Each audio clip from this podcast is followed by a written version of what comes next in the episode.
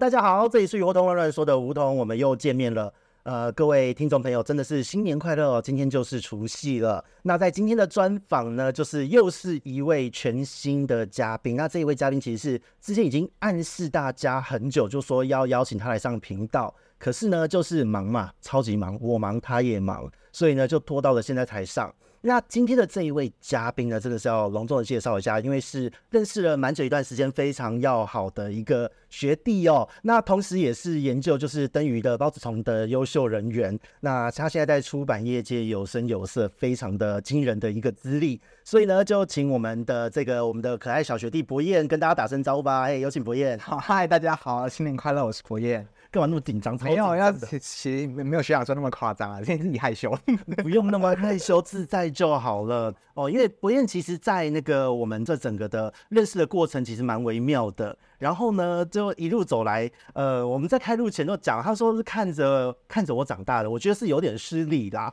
不过不过这个历史渊源太悠久了。那个博彦，你当时看到我，然后到现在这么多年，你是什么样的一个感受？哦，当看到本人那时候，就有一种哇，是活生生的人，什么态度？我看起来很糟吗？很早很早以前是在那个像脸书有些水族社团嘛，是那学长其实会分享自己的经验，就说就哇，都跟人比战决斗，没有到比战，没有到比战，原来一直一直都是很，就讲很很实用，就很少看到这样子，就又有理论，然后又有又有实作结合的资讯，这样。到后期，我觉得整个社团，呃，脸书社团的气氛不太不太一样，也比较，嗯，也算法吧，资讯比较容易埋没，就比较少看到。那是后来是在水族馆，就是上班的时候，然后就老板又说，哎、欸，就是他也认识学长，然后在店里见面，说哇，见偶像，见偶像。那个时候你是在那个轩轩那边，对对对，呃，张轩成，啊，对对对对对，是在轩轩的。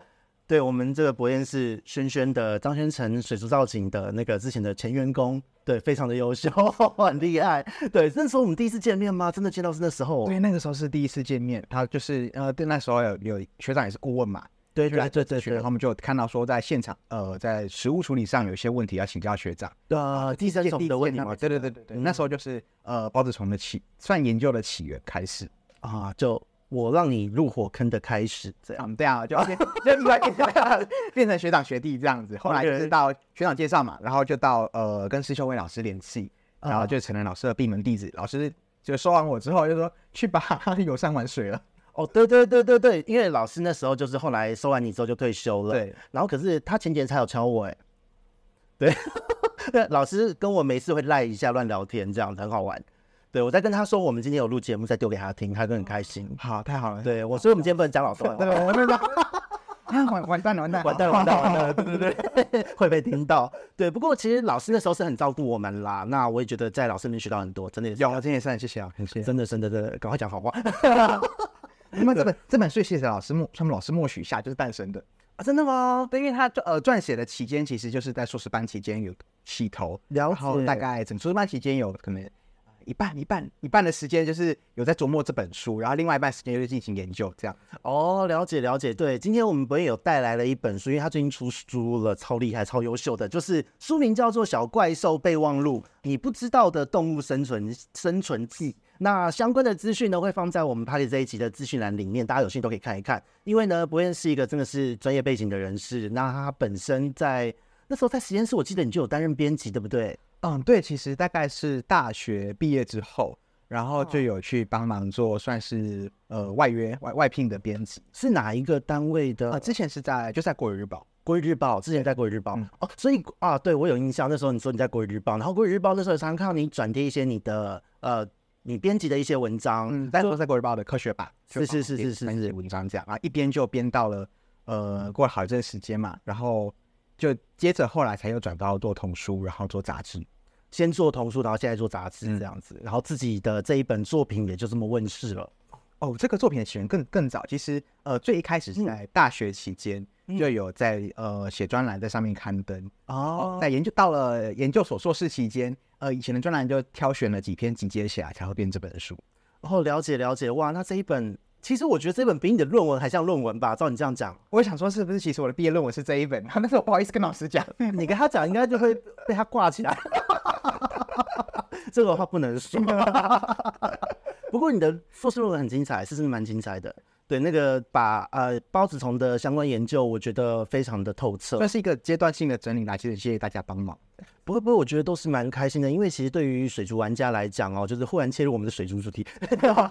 对，我们的水族玩家讲，因为灯鱼每年就是这几个季节，就是呃因为原产地的关系，然后进来环境的这个变化，就是会大出。那每年哦的这个呃关于孢子虫的咨询量都非常的大，所以我觉得其实真的我们。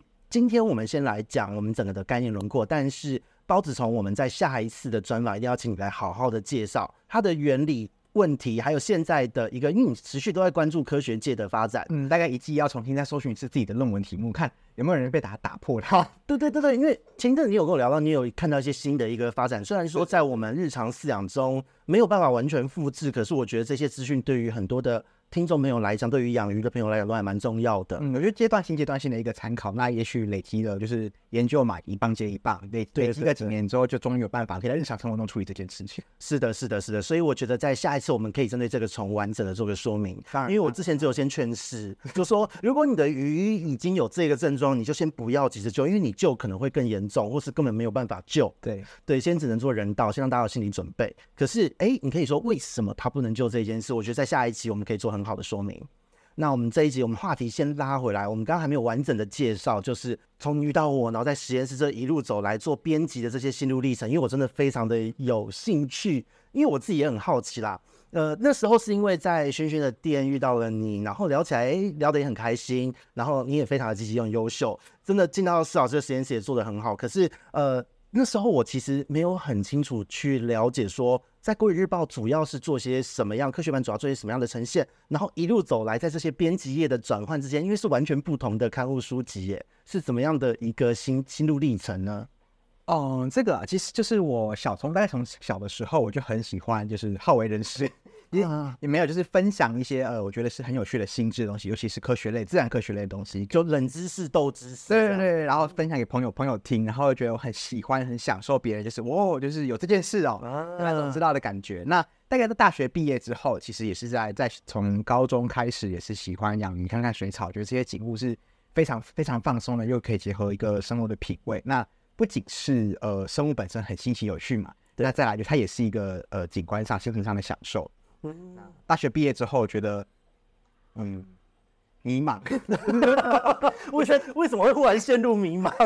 你也不确定要不要走学术路线，因为毕竟在台湾，大家讲说你你你日生科，终身科科。对，终身科科。其实，在台湾这个产产业，它不是非常明确，不像说你念法律系，哇，你就是就是律师、法官这几条路走。对，学系你想必就是医生，然后护理师这样子。嗯。也有些人做研究，但是对生科系来说，它并不是有那么明确的就业规划。对，因为在在我们那个时候，就是说，应该是说，因为我们年纪没有差很多，只有好像也差蛮多。又讲到年纪问题，好好敏感，敏感，敏感，敏感。对，忽然变成敏感性的问题，真的是。对，总而言之，就是因为在这个生科以前大家都看好，结果后来因为各种的政治角力啊，或是一些台湾的整个经济状况趋势，变成生科是一个好像很最最大二级的产业。那那个薪水那时候很惨哦，二十二 k、二十五 k 这一种，所以。当当时真的会觉得说，你进了生科业那么忙那么累，薪水就这样子。那你如果说继续在学校做学术研究人员，那生多粥少嘛，那这是没有办法。你每年的毕业生有多少？可是教职单位又有多，研究需求的人又有多少？对，所以那个时候真的会陷入很多的学生，我们这这几届的应该都会陷入这样的一个迷茫的状态。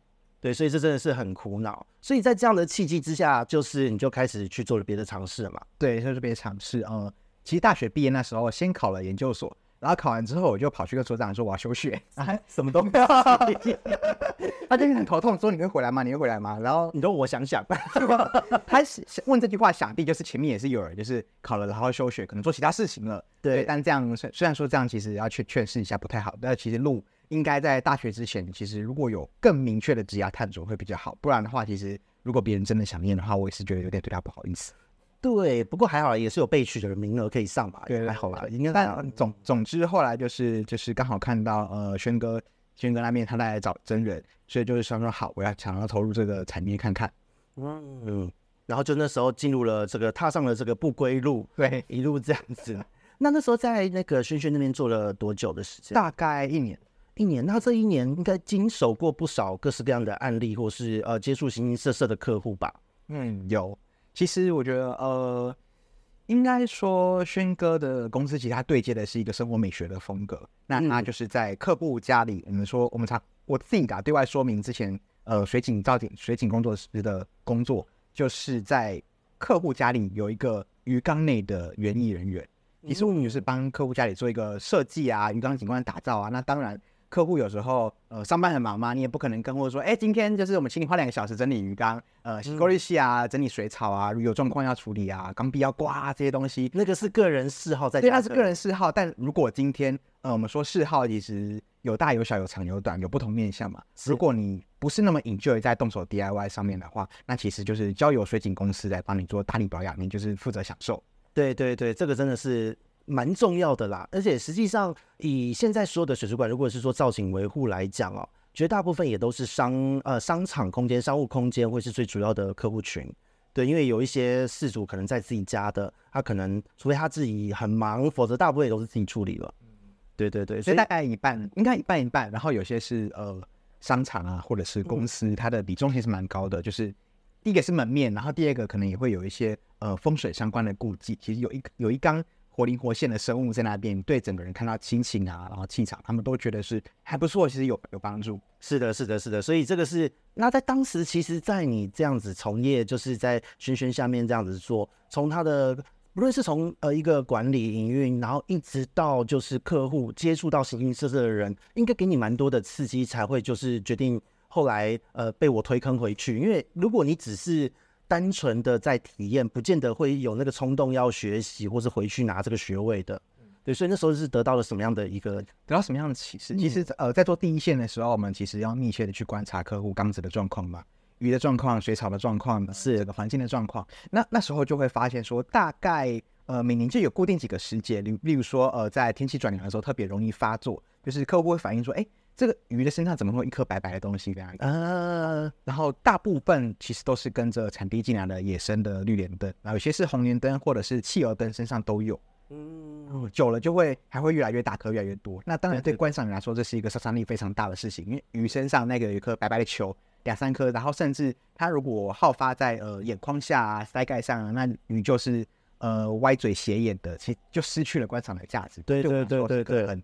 头痛的问题，所以开始就是说，好，你到底是谁？我们主要帮客户解决问题。想要说，好，如果说他有办法治疗的话，那就协助治疗。是了解，所以一开始这个样，然后那时候因为又遇到我，然后就推推一个坑。那你后来，因为因为有的时候是这样，我我服务过蛮多的客户，然后也有跟很多的员工这样子互动过。可是他们学到了就是怎么处理完这个方式，处理完这个疾病就 OK 了。他们不会想说。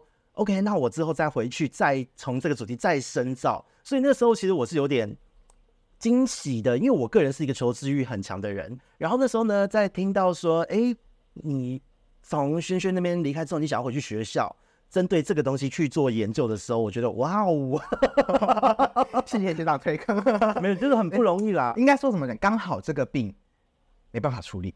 对，而且对，几乎没有什么人做。那个时候研究的人不多，对，所以就是呃，如果他今天是一个就是好去的工作，那当然鱼病专业的学长，现场我们处理完结束，可能就往下一个案子跑。但他卡在这边，他没没有处理办法，没有药物治疗，那怎么办？所以想说，好，我心里就会挂着说，我好想把它解决掉。嗯，其实很多都是这样，我们看到了一个问题，然后悬在那边就会觉得烦躁，然后想尽办法解决的过程，人生的路就往这个地方走了。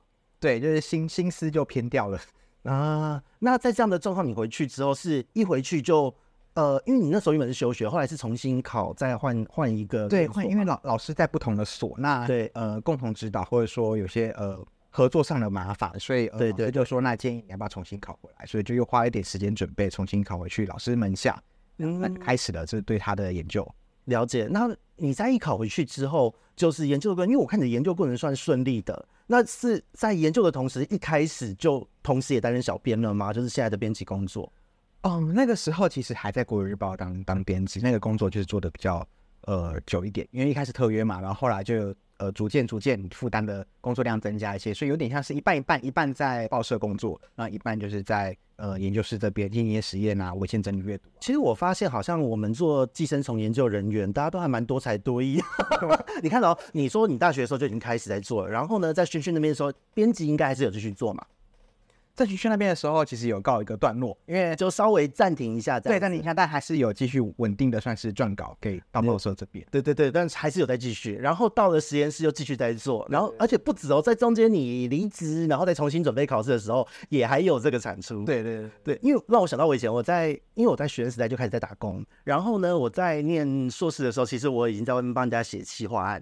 已经在接案，还有去一些养殖场帮他看现场的一些工作。就明明我现在是是是呃学生在实验室，可是我假日我还会抽空去养殖现场，去帮人家做系统啊或厂厂子的一些诊断处理这样子，那就赚一点学费，赚生活费，就这样过去了。就我说奇怪，那个寄生虫人员怎么回事？是那个那个学术环境不友善，大家只能不好说，能这样做。其实我觉得也是，嗯，我们实实验室施老师其实蛮鼓励学生，就是。你要为往后的就业，或者是说你要继续走哪条路线做平衡发展，也鼓励你优先去探讨。其实那个时候，我本来有想要跟老师说，那我是不是报社这边工作就先暂时婉拒告一个段落，那专心来做实验这边？嗯，老师的回答是万万不可，万万不可。对，老师很鼓励啊，老师知道我那时候在接案，然后在做很多鱼币的东西，他也觉得很好玩。对，所以有时候跟老师聊的话题不会是只有呃研究进度。甚至我那时候，我发现老师好像回忆一下，是老师根本不管我的进度。哦，你都 OK？你以前工作的时候就有做过正反哦？那我们时间到来 来讨论，时间到再来讨论，时间到再讨论。老师是一个比较就是鼓励你自由探索，然后呃鼓励你自己摸索成长的一个老老师，这样。对对，而且有任何发现，当时跟他讨论，就是老师有时候的给我们的回馈都觉得。他真的很喜欢这件事。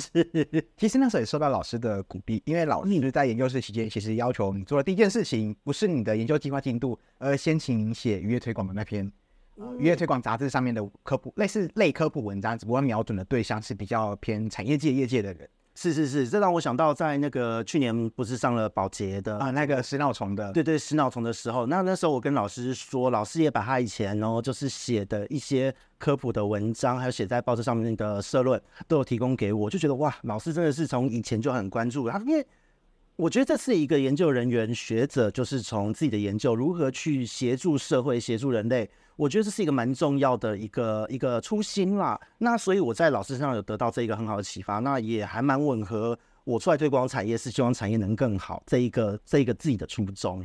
对，那那时候我觉得听到你刚刚这样讲，在哎，不是以前在实验室老师也那么的鼓励，那那个时候又一直持续的做这些产出，真的是觉得蛮感动的。老师始终如一，所以那时候。呃，我觉得也算是那那时候受到老师的鼓励，就让我决定说好。虽然说呃一面探索，就是关于这寄生虫相关的问题，那一方面也是鼓励我自己把自己学到的、认识到的，或者说你发现新的东西，呃，继续分享推广出去给大家啊。真的，那所以那个时候《国语日报》你这样子，你当时的产出量是在学期间是一个礼拜几篇吗？有那么凶吗？呃，应该说日报是每天都要更，每天都要更新嘛，所以其实呃大部分是跟各个合作、各个写作者合作。然后把它负责编辑，然后想一下插图配图，或是你选图，然后跟每篇合作做成版面，这样这样子。那另外的话，就是有些专栏说每个月可能要写一篇到两篇，再提额外提供这样子。哦，了解。那其实你的产出量还有工作量算大耶，就是真的，你是在在学生时代就已经开始在做完整的编辑工作，同时又是自己也是作家，专栏作家，哎，就是。怎么讲？好像很多线，就是那时候大学的时候起个头，啊，研究所的时候再起个头，然后在呃产业执行的时候再起个头，然后就会慢慢越编越编越出那个未来的路，就不知不觉就是往那个方向过去。所以就跟我一样啊，就是你看，所以所以我说是学术环境不友善，念念的人，然后都会把这些东西合并成别的技能那样子。不过会有啦，也是呃，产业其实就是这样才多元化，而且的确现在的时代不是只做一件事就能活，你要会很多的，除了你的主力技能之外，会好多的旁支的技能。对，那只是说你的技能其实面向很一致，但是广度都有覆盖到，因为你看哦。编辑文字的敏感度、资讯的收集能力，然后科学的素养，全部都具备，都是在这一些那么多的世界线之中卷成一起的。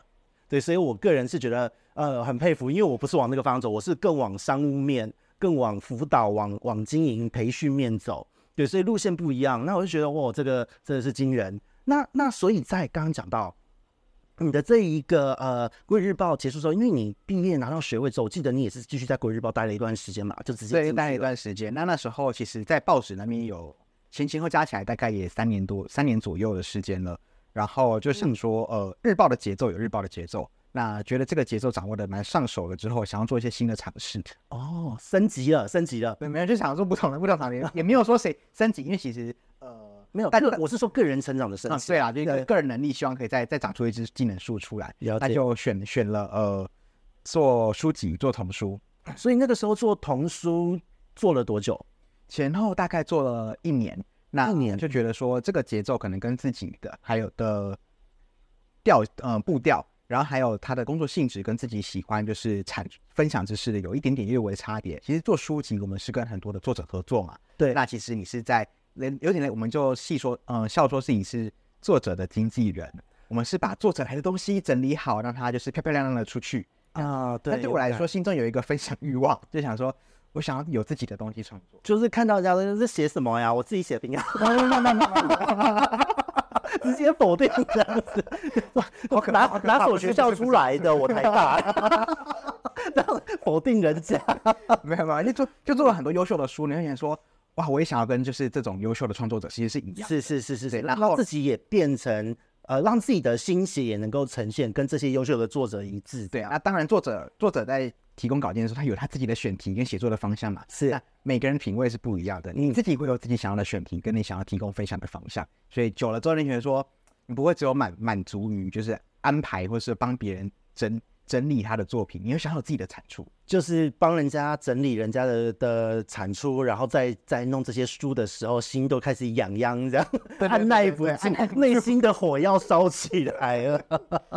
OK OK，所以做了一年左右，因为其实整个的。呃，技能树这一边也点好了，也都知道这一边适不适合自己了。对，那这时候就再往下一步跳。对，就是在呃阶段性阶段性一个摸索跟探探索自己兴对内探索啊兴趣，然后对外也是职业发展来规划，然后就到了现现阶段是做儿童的，算是国小中高的杂志杂志吗？哦，现在学生的，因为像我我很好奇一件事。呃，现在有很多人都会说，因为电子书盛行的关系，那当然实体书籍就会受到一些影响。那除此之外，就是杂志这种期刊、月刊性的东西，会不会在现在更式微呢？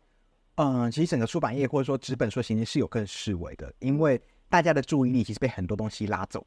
因为现在不是，例如说你可能说十几二十年前。大家能够听音乐的东西就是那固定那几样，对对对，广播啊、电视、纸本书，但现在越来越多元，手机，然后包含说短影音这样的刺激，其实都是很破碎化的占掉大家的时间，让大家上下班之后也累了，然后有这些东西来分散的注意力，所以你未必会有时间或者说兴趣去买一本纸本书好好的阅读。但是在这期间，尤其是儿童的刊物又不太一样，因为其实虽然家长自己喜欢滑手机，但是大家希望让小孩看纸本的东西。所以这个产品定位就很奇妙，你要卖的人就是付钱买单的人，是对这个东西有一个想象的家长，实际使用它的人是另外一个受众啊，这个蛮有趣的哎。不过让我想到另外一件事，就是前几天的新闻，巧连智，巧连智，对，这个真的其实是吓到不少人的，因为它算是童书的数一数二的了。对，那那时间也非常的悠久，忽然间有这样子的一个。事情发生就停刊还什么的，呃，真的很还蛮吓人的。我的板上甚至好几个就自己没有小孩的人都关注到这件事了。对，所以在这样子的话，以你这样子在出版业待，那技能树也点得很满的人，你会怎么样去看接下来的市场，或是看这一次的事件呢？嗯，怎么看这样的事件？我想一下哦，呃，其实对巧连智来说，他们在。呃，儿童包含说，呃，教养上他们的设计规划其实主要是由日本那边让自己有辅佐一些嘛，再翻译过来。那它的产线比较多一点，它每两岁就会有一个产品的区间。那它的重点还有搭配它的教具。那在以前可能发行量很大的时候，他送的教具玩具也许就是一个在利润可以承担的范围之内。但是可能现在出版呃发行量越来越低。那纸本阅读人口不管在哪一个国家都是往下跌的，它的负担就越来越重。所以他们的母公司在去年年中的时候，其实就有呃一些类似公司希望计划转型的的策略书发表出来。哦，那个时候大概就知道可能不不不会太远了，只是没想到这么近，然后就决定说纸本要整个呃收掉，可能重新重新改组。那当然下一步怎么样做不知道，只是知道他们目前的呃确保客户可以订阅到二零二五年，但再往后有没有更多不知道。但嗯，就很像之前成品呃其实收掉那时候大家去疯抢一样，很多时候对于纸本如果大家平常没有一个呃稳定的让它现金流跑起来的话，那其实这样昙花一现的情况会越来越多。对，其实就是我们虽然说呃文青文创这一些呃讲文化的东西很美好，觉得好像讲钱会有铜臭味，可是实际上一切都是商业行为和经济啊。所以在就像在我的频道，就是你有听吗？对，每一集都说这一集含金量很高，给我付钱哦。我我我我跟别的创作创作的那个创作者不一样，就是很多人会很怕去跟客人谈钱，但是在我的立场，我是没有这个世界。我付出了那么多的时间，那么多的努力，那么多的经验值的累积，试了那么多的错，跌跌撞撞过来才累积的经验，我用这样的方式分享，那这东西本身就是值得被好好对待的。其实我觉得，在以前到现在有个呃，算是时代的演进，在以前大家享有的是人口红利，所以。呃，创作者有没有拿到钱？其实是有的，不然不会那么多人可能投入想要写书啊，或者做分享。是是，是。但是因为人口的数量很多，那个基数是大的。那每个人，你可能对于来说，你的书是廉价的，你的电视可能是未必收费。所以在那个阶段的呃使用者们，并没有养成一个我要付费的习惯。其实你还是有付费的，只是那个的金额被人口稀释了，很低。那到现在，大家创作啊、分享的门槛越来越低了嘛，各种的新的技术、各种的平台，所以使用者数量多了，那这个市场就要抢。有逐渐在萎缩的人口，对，所以未来的知识可能就会变成嗯精品化。是的，是的，是的。而且现在又因为前几年的从社群文化、自媒体文化到现在的 AI 时代，就你会发现市场的区隔越来越小。那这个市场区隔越来越小的时候，代表你要去经营好你的这个对的区隔，你的对的 TA，你需要的投注的成本就会更高。所以在这样的状况下，哎，我的。我的知识品我不能卖钱，可恶！付钱哦，那该抖内抖内哦。我们频道以后除了鱼，还有商业思维，这很重要。对，真的，因为我真的觉得在这个时代，呃，大家是愿意对专业付费，因为网络的内容农场，其实这个内容农场不只发生在养鱼的世界，它同时也会发生在就是所谓的，嗯，其实真的各行各业都有，你们出版业也常遇到嘛，内容农场。讲一些社论，讲一些概念，结果发现它里面前后文不对马嘴的。应该说，我觉得虽然说网网络上的资讯越来越多，那各个平台越来越破碎，越来越短，越来越快，但是呢，这个知识你看过去是不是留得住，那是另外一回事。是，那尤其是对于呃，我们会发现反而比较长的影音，有例如说线上课程，或者是在承载在纸本书上面的内容，嗯，对于使用者来说，它反而是一个较有系统，然后比较完整、有脉络的。知识内容，所以我才会觉得说它会是精品化，因为越完整的内容，然后受众越来越少，那它单价一定就会往上拉上去。可是这个知识的落差会成为未来你是呃什么样，你你有什么样的处理能力，你有什么样的呃长远的、长期的一个思维规划的差别。对，哎，这个我觉得非常的赞成呢，而且这是蛮重要的事，就是。我们会讲经济或是市场的结构会 M 型化，其实现在知识的落差、个人的成长也会有 M 型化的落差，连连人的注意力都是在 M 型化。如果对呃你很很长，例如说有时候滑不小心滑断音，然后突然一小时就消失了，哎，我的注意力到哪去了？可是这空白的一小时，你其实没有任何的呃收获或者再产出的能力。那当然并不是说呃每个人都要二十四小时不断的紧绷上发条在学习，但是呃如果你每天这样子一小时，尤尤其有时候是两小时、三小时、四小时。你的注意力或是被完全被很破碎的没有娱乐，甚至他不是很有品味的呃享受，就是你没办法透过这个累积一些个人的观点，或者说价值观，或者说你的口味来说，那就是这一小时两小时时间不断的在流逝掉，那就变成说人的注意力跟时间还有知识，它是越来越两极。对，这个真的是会这个样子，而且所以才会有人讲嘛，就是抖音一响，然后怎么样白养，对不对？因为其实。并不是说这个媒体不好，每每一个社群媒体，每一个自媒体，或是每一个现在的新媒体，好了，它其实全部都有自己的特色。那这个特色，我们如果用的巧，用的妙，不论是商业行为或是一些资讯的传递，都是非常方便的。可是，如果你过度投入、过度依赖这一些东西来做你的知识啊、知识或是资讯的取得，那很容易就会变成说，你会被这一个模式套路化，那你可能就很难完整的吸收别的途径、别的形式呈现给你的知识。那在这样的状况之下，就会变成真的，呃。很很喜欢看这些非常好取得东西的人，他就很难去完整的融会贯通一些概念或知识。那自然而然，他的观点，他个人的一个眼光，就会跟你完整的有脉络、是有系统性去堆砌你自己的人，会有极大的落差。我觉得其实他是，嗯，来像偏不偏食。你说，呃，素食好不好吃？超好吃，每个人都很爱。可是如果你餐餐都是素食，那对健康来说肯定是个负担。对，但。我们偶尔我觉得去会需要消耗，呃，去消化一下不同的食物类型。那你可能会有搭配额外的运动，过程中当然是辛苦的，可是长远来看，对你的健康是有益的。对，像我今天早上都吃那个麦麦当劳早餐啊，然后中午就会吃肯德基。等下这两个是不是？没有，我今天就是这样吃哎、欸。你知道写案子是很可怕的，是身为一个那种行销的顾问，你就觉得脑力好像不太够，需要一点热量。那个我都我现在都跟我们社群人说，我们不能讲热量，要讲不能讲卡路里，我们要讲。快乐指数，这个食物的快乐指数很高。每天到下午三四点的时候，我就会跟同事说，要不然订饮料，要不要订饮料？同事就说，哦，你又要喝饮料。我说，没有没有没有，这是一体的快乐。哎、欸，所以各位听众，研究寄生虫的。最后都会变成这个样子，这真的很可怕。等讲完之后，寄生虫相关的实验室收到了，怎么都变这样怪里怪气的？不要伤害，不要伤害，真的，真的，真的。不过我觉得真的很有趣啦，知识的 M 型化这一件事情，其实你如果没有讲，还要一讲，我真的觉得好好强烈哦。因为现在有很多人，因为我自己有在做很多的市场调查分析，因为我自己要顾到整个的市场的营运嘛。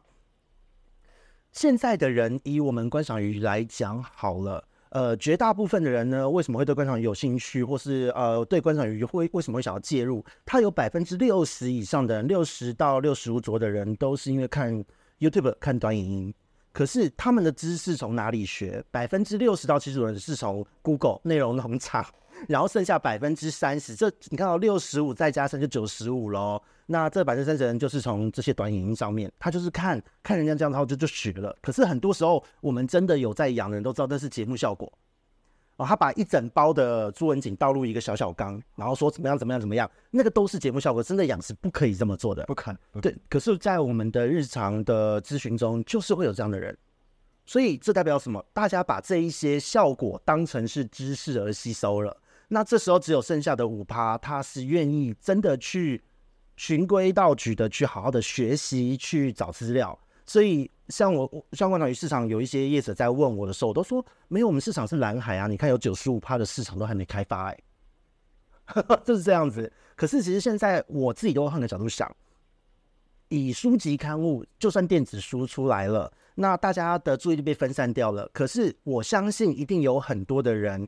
也是会期待自己的未来有有一是一个很有很有你要说很有思考能力、很有逻辑能力的人，对自己是有期许的。那这样的人或许在他们这些短影音之中，或是什么样的一个新媒体的这个浪潮之中，也许是可以用一些手段把他们勾出来的，让他们真的好好的去阅读、去静下心来去吸收、去沉淀一些资讯。那这一点你的想法会是什么样呢？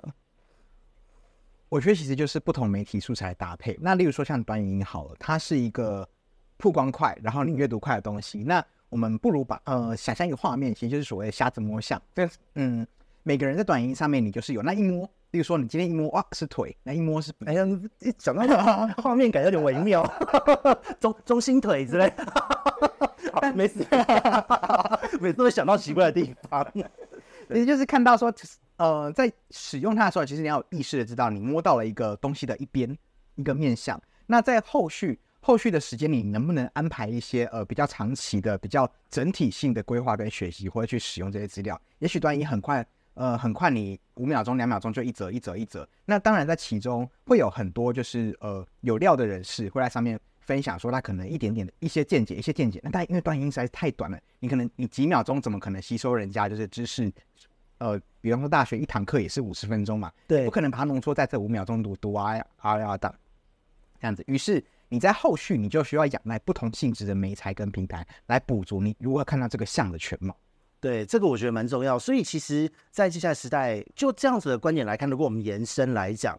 你看了很多不同的平台的资讯的来源之后，要怎么样去分辨这一些知识或这些资讯的正确度或客观程度？这个时候就是考验每一个人自己的思辨的能力了嘛。那这个思辨能力的好与坏，这个东西就关系到你的基础扎不扎实。对于这一个学门，对于这一个知识，这个议题的基础，那这边就是还最终还是要回归到你有没有循规蹈矩去学习一些呃基础的逻辑，或是这一个知识相关的重要的资讯。对，所以我觉得其实书籍好像这样看起来，书籍未来被完全取代的机会也不不会太高。我觉得它不会消失，但是会越来越呃量会变小，但是会经济化。嗯，所以其实出版业现在你在你自己从业人员这样子下来，你觉得还是有一个很大的未来的变化和可能性存在。它势必是要转型的。当然，那当然它的呃。体量没办法像以前那么庞，人口红利那么庞大。那时候是因为大家没有其他选择，所以全部挤过来这边。但是当现在这些呃选择多了之后，你如何强调自己的呃系统化的阅读，然后所谓有很多人帮这个系呃这份资料做检查背书的情况，让这份资料的价值被凸显出来。那我觉得是未来出版社会需要向大众说明的，因为嗯可能没办法期待消费者主动来了解你，反而是作为出版社这边你要跟大众去强调阅读的价值，那凸显说在这个呃。知识 M 型化或注意力 M 型化的社会里面，呃，继续保持阅读的习惯，它有它的价值跟让呃培养的能力所在。是是是，我觉得这个蛮正。其实这个概念已经呃，应该说这一个跟市场沟通的方式已经已经进入到商业模式了耶。就是像现在很流行的呃呃销售演讲，好了。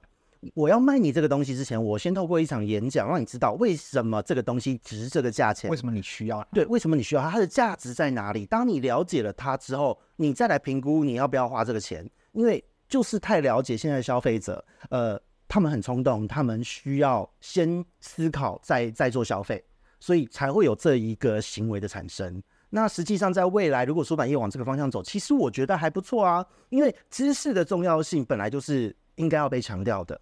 那不是说，就像啊，现在大学文凭、研究所文凭非常的多，可是实际上真正重要的是，一知识它就是一直都在那个地方，重要知识就是在那个地方。那每一个人得到了之后，怎么去使用它是另外一件事。那有一些人觉得这个没有用，有些人觉得这超好用，而且还会自己融会贯通，变成新的东西，变成自己的东西。这个都是两个人的造化。可是如果说在所有的知识曝光之前，或是沟在在那个教学之前能够做这样的一个沟通，告诉你这个知识的重要性，我真的觉得还不错耶。对，但嗯，另外一方面其实也是要跟消费者去沟通说，说那个知识很便宜的时代可能要过去了。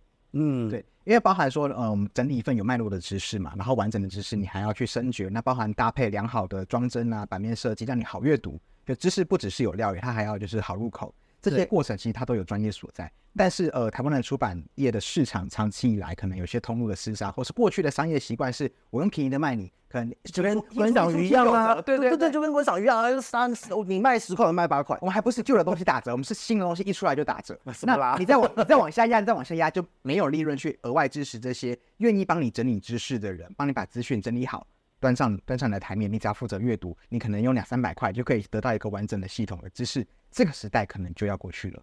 对，就像其实像现在我在卖的服务，除了咨询服务、顾问服务之外，还有对大众市场有做线上课程嘛。那线上课程其实，在二零二二年到二零二三年是一个时代红利，因为疫情，大家透过了新的方式学习。那可是到了二零二三年的的，就是疫情解封之后。大家发现说，哎，知识变现是不错的，所以就开始雨后春笋一般出现大量的线上课。那我记得前一阵子有联名的版上有转篇一篇文，就是说线上课程的完课率蛮低的，对不对？那因为我这一边的学员看我的完课率是很高的，因为我后来就是自己的定位，我这边有海外的客户，发现说，哎，就目前养鱼的这一个知识来说，观赏鱼这整个的完整的应用层面到观察说的基础是一整套的。课程最完整的在我这，所以海外的人就是有有打听到也会过来。那所以当我自己在出来卖的时候，好是好在我的课程内容有不可取代性，所以大家会觉得值得学习和吸收。可是如果说是一般比较呃常见的知识或是一些比较通则类的知识，看似市场很大，但是呃可能卖的状况就不是那么好，投资的成本要更高。所以这个就是一个现在接下来出版业可能也会面对到的一个问题吧。嗯，也是。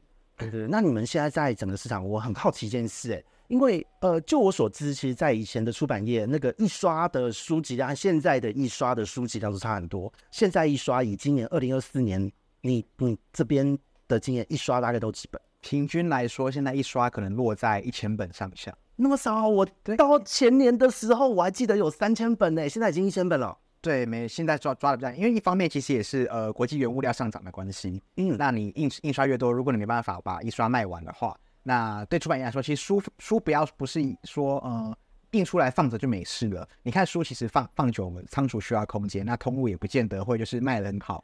他就说哦好，提供空间让你放，他也有空间压力，他会退回来到仓库。嗯、那仓库你的湿度啊、你的保存、你的光线，已经都有一些呃相关的需求，因为你自己想嘛，呃书在家里放久了，它会泛黄。对。嗯然后它会湿气，它会 Q 起来。那这些东西都是你就撒那个香菇的那个包，立刻立刻变成霉菌包。那这东西要不能再出出去了，那可 很可能它的下场就是，如果不是在二手拍上拍掉打折，你看又要打折卖的话，它就会变呃水水消销毁或者进进入做回收。了解，所以嗯、呃，整个的时代到了二零二四年，一刷只有一千本。因为因为在以前年轻时候，就是真的，嗯，大学的时候天宝年间，天宝年间的时候一刷我还记得是一万多本，哇，好美好的年代啊！对对对对对，然后后来变成八千，接着六千，然后这后来有听到五千，然后到了前年的时候是三千，现在甚至还有五百、八百、一千的，对，一千一千可能一千可能是平均，然后略高一点点，一千还叫做平均略高一点点。哇塞，那现在只要出，只要输我二刷，我对外自称说我是畅销作家，就是一刷已经一刷已经卖完，那看它其实它的呃呃销售量可能不如可能十年前的一一刷卖完，你可能二三四刷之后才会抵上以前的一刷，这样，好残酷的现实哦。就纸本书的阅读人口的确是在往下降，但与此同时，电子书的阅读人口虽然在往上涨，但是还没有办法跟上来到纸本书全盛的那个时代，因为大家的选择变多了。对，而且呃，因为我自己是有用 iPad 在看电子书，但是现在电子书的专门的载具、专门的平台、封闭式系统的什么选择有一大堆。那现在又不是说啊，那个那个各家都是可以互相买来买去，你就是一个载具只能买那个系统。所以有一些人有喜有一些喜欢阅读电子书的朋友，我甚至看到他买了两三个载具。对，他说为了要看哪几本书，就说你告诉我现在要我是你，我就去直接去买纸本书就好啦。我最喜欢哪一个出版社买这一本不就好？结果现在还真的有人就是把电子书载具这样子当当做是 当做是纸本书买耶，因为有呃，我觉得其实也有一部分的利润是载具本身，嗯，对。然后他为了呃，突然为了推广他平平台吧，就希望自己的平台能够越做越大，所以其实有有些书是限仅限在某个载具他们自己家系统上的。对，这也是一种销售手法啦，强迫大家强迫中奖，你要看这本书的电子书，你就是买。就是买我的这个装置就对了，但我对我自己来说，我还是习惯最习惯纸本纸本书啊，因为一方面也会有一点点呃个人的，就是占有欲，就会觉得说，如果这个书在平台上，那也许哪一天呃商业的环境嘛迭代的很快，那你说如果这个平台它停止营运了，或者说它退出这个市场了，你可能这本书就消失了。嗯，那对我来说，纸本书就是放在书架上很乖，它就在那边也不会消失，然后你可能过了十年来看它还在，就泛黄或长香菇啊。对啊，而且嗯，应该说。呃，我在阅个人啊，个人在阅读纸本书跟电子书的体验上，其实有点有点差异。例如说纸本书，它的空间上，它你可能翻到哪一页，然后对于哪个位置，你的大脑中是有空间的记忆的。但是对于阅读电子书来说，你可能是用按键，然后一页一页一页的。那你要找资料的时候，除非你记得那个段落的关键字去搜寻，或是记得它的目次，那去找，这样可能会比比较容易找到。可是对纸本书来说，我是有点凭肌肉记忆，或直接说我们大概在这边吧，去翻可以翻得到。那对过来说，对于我查资料比较方便。对，而且有一些人在看书的时候，就是纸本书会贴标签，会画笔记。那我喜欢这样做。对对对，就 因为我之前有借书给给朋友看过，回来的时候他的那个标签哦，就是旁边开枝散叶一整本。我说你是贴了整本，然后觉得哪一句不错就贴啊，就先贴啊，然后之后之后就就是肌肉记忆，就是哎这个标签大概是讲哪一句，我就会直接先那个标签。对，我就觉得哎这个蛮特别的，因为对我来讲我是不太是用标签的人。我顶多就是把那一页，呃，就是那句话，用个荧光笔注记画起来就好。对，那像最近认识的朋友，呃，因为他推荐了我很多书目，我也开始又重回了纸本书的怀抱，因为有一些书真的没有电子版。然后呢，他跟我聊他怎么看书，也是标签贴满，注记写满，就大家好像爱看标签、注记折折一角，然后书签你就各种哦，就算是。呃，各种笔记分类的方法，像最近有些比较有名的笔记软件，它其实也是算是用类类似便利贴那个模式，一贴一贴一贴。那你透过这样子的标签的呃颜色的分类，其实你就是在这一本书下面，你自己又建立一个你自己的笔记，把这些知识你需要的一些知识点抓出来。那我觉得其实，在操作这个的过程中，你对那个知识的系统的建立就逐渐起来了。那这个体验我觉得是比较难在一些短快的数位平台上或者电子书上做到的。那所以对这本书还是有一份这样偏爱跟喜好在这边。了解，其实做的过程贴那些标签、写字的过程就是一个乐趣吧，应该这样讲。有有有，对对对，我觉得这个是很多人在应该说文青风嘛，我也不知道，因为文青很早期就有这样的氛围在嘛。对，就是翻书的味道，那时候的触感，这个都很重要。对，那。我很好奇哦，在你这一次出的这一本书里面，呃，你是有纸本也有电子书吗？电子书好像还没有，主要是纸本，主要先是用纸本来讲。那你的这个的纸本，因为其实我稍微翻了一下，你的这一本书里面其实有蛮多的彩页，这一本印刷应该花不少成本啊。对，去编辑书 印印刷的成本比较高一点，而且它为了呈现就是呃我搭档的插画的效果，是他选的纸颜比较特别一点。对，我就是在翻的时候，其实就觉得哇塞，那个彩色印刷之外，然后呢，因为毕竟是科学出来的背景哦，那个插画都生物绘制蛮精准的。嗯，我搭档他自他自己是呃中山大学海之系毕业哦，就后来也在呃那个中研院念了那个海研所，所以你看，生科毕业是不会科科的。在我们的身上都印证了这件事，这是真的。那你可以跟大家介绍一下你的这这一本书，大概里面都写了一些什么样的，会有什么样的的意涵，希望特别传递给各位听众呢？嗯，这本书其实就是呃，我从过去大学时候开始写《国语日报》的专栏，然后到硕士班那个时间嘛，这个期间可能长达大概四五年的时间，然后呃，就是大概每个月介绍三种动物，那加起来我们这次就选了六十种。包含说有几个主题啦，其实就是希望跟一个人的生活它有关系。所以你看在目次里面，他有介绍说，如果你是要呃休闲娱乐，然后有些是各行各业，然后有些是呃人类的社交。那透过这六大主题去定定说，那我们每一个主题选十种的动物，那其实也是让读者发现说，哎，第一个是世界上有这么多就这么多元的一些动物，然后。他们跟人类很不一样，就我们不希望当呃提到动物的时候，对人来说可能都是一些毛茸茸的毛宝毛宝贝。啊，真的 不是说毛宝贝不好，好危险，好危险，又是危险发言。对对对，不是不好，而是这世界上有更多更多，就是你可能没看过、没想象过的生物。那我希望带大家认识他们有趣的故事跟魔力。那另外一个方面是，有些动物其实比你想象的还要更像人类，人类会做东西，他们也会做。那其实都透过这样的介绍，我觉得让大家对于这些呃，可能你以为它只活在国家地理频道或东西的频道这样里面动物，让你有一些切身的感觉。那其实也是一个私心，我就希望带大家认识说，呃，对动物多认识一些，你可能会更喜欢生生物一些。那对于呃，不论是我们生态啊，或者对于呃动物福利的产业啊，更多想象，那有更多同理心，更多认识。因为其实，在我看到你的书的时候，除了你的分类方式，就是这几个章节是很有趣的，成家立业啊、居家生活之外，我觉得这很特别。然后再来就是你的物种的范畴，什么都有哎，有鸟类、鱼类、昆虫，然后两栖爬虫，什么都有哎。那就是一个贪心的人，因为嗯，不是只有喜欢哺乳类，可能对于其实每一种动物，你仔细去研究挖掘，都会发现很多很多很有趣的地方。说哇，它有趣的以前。呃，其实在，在呃写作的早期，我会特别选一些比较罕见、比较吸睛的动物，就例如说，可能有些深海的螺类，它身上会用铁矿筑起一些铁铁衣。就想想大家这些呃，可能比较稍微会涉猎的地方听过这种动物，但是后来发现，其实我们在日常生活中，你觉得很平凡、很一般的动物，它其实有一些独门本领。对，其实我觉得在每个喜欢生物的人的成长历程之中，应该都有，就是童年或是甚至有些人到大了都一样。你在路边看到蚂蚁，就开始看着它发呆，他们要搬东西去哪里，然后看到一只昆虫，可能是在做什么事，就一直发呆，就一个下午就过去了。对对对对对对，我觉得你这一本书其实有感觉得出这样子的氛围在，因为你写的东西呈现的很细致，哎，就是已经是。呃，你说这是科普书，它是科普没错，可是又比科普再更深了一层的感觉。有一种就是，嗯，小倔强，就是我我不想讲别人讲过的事情啊，有完全能感受得到。因为就像你刚刚讲的那个，哎，自己帮人家做编辑都做到自己心痒痒了，也要出来分享一些东西。对对对，对我觉得这不简单，因为你的你的这整个的整本书的介绍，其实文字的用词也看得出就是非常的干练吧，就。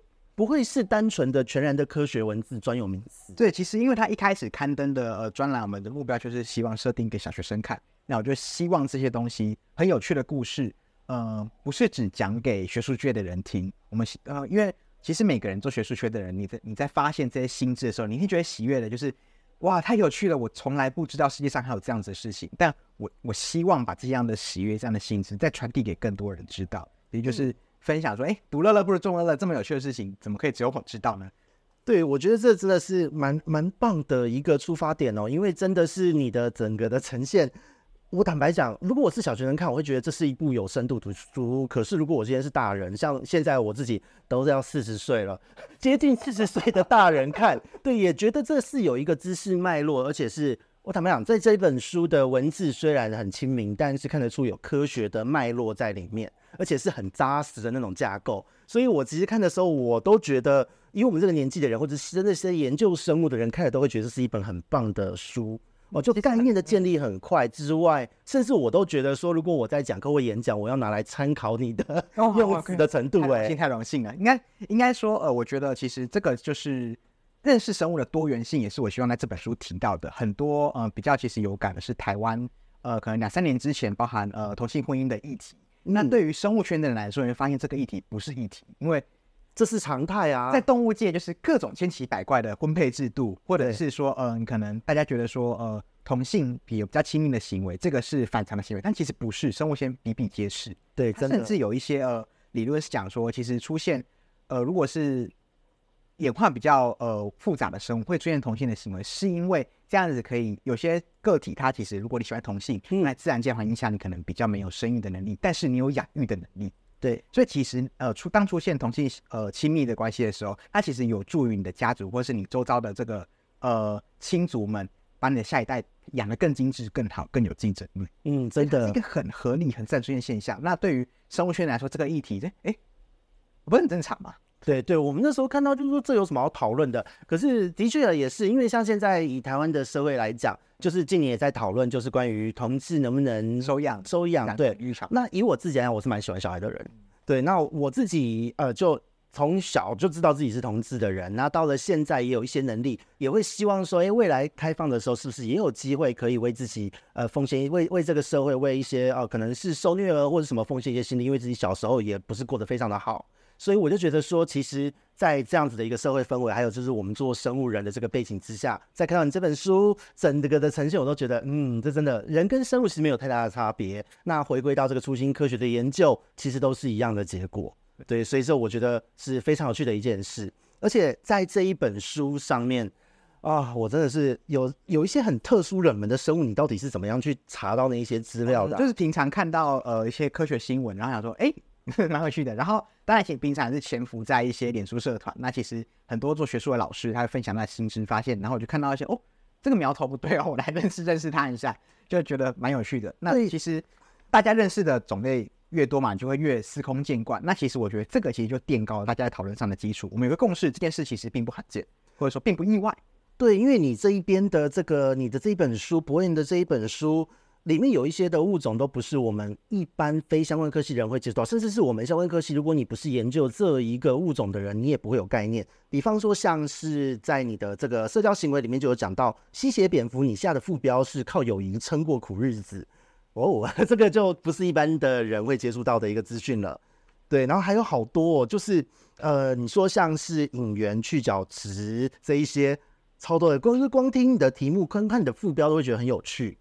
副标其实就是大家会用一点心机，就是希望大家可以进来看看嘛，就是吸引大家讲，对那个进来阅读，完全感受得到编辑的专业哦，就是这本书自己的书，那个编辑的专业一览无遗，真的是看了你都会觉得，哎，真的有这个行为吗？真的吗？然后就会往那页去翻。对，我觉得这真的很厉害，所以我觉得让我很佩服博彦哦。今天讲到讲到这个时间，真的是，嗯，在这个过程之中，在我们不论是求学、就业，或是你虽然前面说自己是有点。迷惘迷茫，但是我觉得你一路走来的累积都成就了更好的自己。对，不论是在你的专业的呃，因为从这种研究是研究生态，对于生物的认识，生物之间互动的认识，然后你的所有的用字修辞，在你的编辑工作生涯之中修到一个极致，那个用字好精准，而且很有画面感，就让我觉得看这一本书是非常的精彩。之后还会再出第二、第三本吗？嗯，有，之后还会再预计再出第二本，现在正在写，应该是今年年年底吧。我会今年年底会再再分跟大家分享。哇，这么听起来真的是让人期待耶！因为大家都帮忙，是大家忙，对不对？因为哎。其实这这一阵应该说前两年就有人也在问我要不要写。如果说我写书的话，也委托你一起参与的话，是可以的嘛？可以啊，可以，可以，直接在节目中提邀约，超随便的这样，一起写书啊，可以帮他们很很开心，很开心。因为其实其实本来就受学长帮忙不少。哎，有个机会可以，好荣幸哦！有个机会可以回馈，对吧？很 很开心。我了解了解，好，那希望到时候我们大家可以合作愉快。因为其实，在写书对我来讲，我会想要出我自己想要说的书，不会专单纯只有养鱼，而是对于这个产业的一些见解，也是我非常想写的。因为呃，就台湾第一个的这个产业的顾问，那所有的看到的东西，或是做出来的一些一些画面，很多人都是看到了才知道。我做出成绩才知道，但是因为我正在筹备的东西，或我正在酝酿的东西，一般的大众看不到，所以我很希望透过书籍，或是透过一些图文的方式，让大家了解到说，为什么我会这样子去看待这个市场，还有为什么我会想要做这些事。那这样子的架构应用在呃，不论是从业的人，从业在这个业界的从业人员，或你想要投入这个业界，甚至是说别的行业的人，因为商业模式它是一个模式嘛。各行各业都属于自己的模式，都是可以作为一个参考评估的，所以这个一直也是我很想要写出来的东西。对，所以这也是呃，接下来我觉得是，也许是我可以纳入今年下半年我自己的计划，然后再来跟博彦好好的讨论一下。好好，欢迎欢迎。对对对对，感觉是会做成一个很有趣的一个作品。对，好，那今天其实时间也差不多，那我们今天呢是我们博彦的第一次来，那我们下一次就是我们再约个时间。跟大家分享一下当时我们认识的这个契机，还有就是呃，就是我们的这个包子虫本人，对，来讲一讲他是什么样的一个前因后果脉络，还有你最近一直在 research 去重新去看这些最新的研究进度，有得到什么样的一个收获？好，那我觉得这个下一次也许可以聊聊这个话题。OK，好，好，那今天呢是我们的除夕夜，希望听我们这一集大家心情都是轻松的。那也希望大家呢，在今天晚上就是红包包大一点，年夜饭吃饱一点，好好的陪陪家人，陪陪呃小孩，什么都好。然后呃，赌博的时候不要被输的太难看。欸、我每年重点重点，重点对我每年除夕夜就是上桌，因为我不太平常不会打麻将，也不会赌，然后就是除夕夜的时候会上桌，每年都输。就不能只有我输，这件事非常的重要。对，所以在这边呢，我们的呃这一集在这边就告一段落。那这里是鱼活通乱乱说，我们下次见，拜拜，拜拜。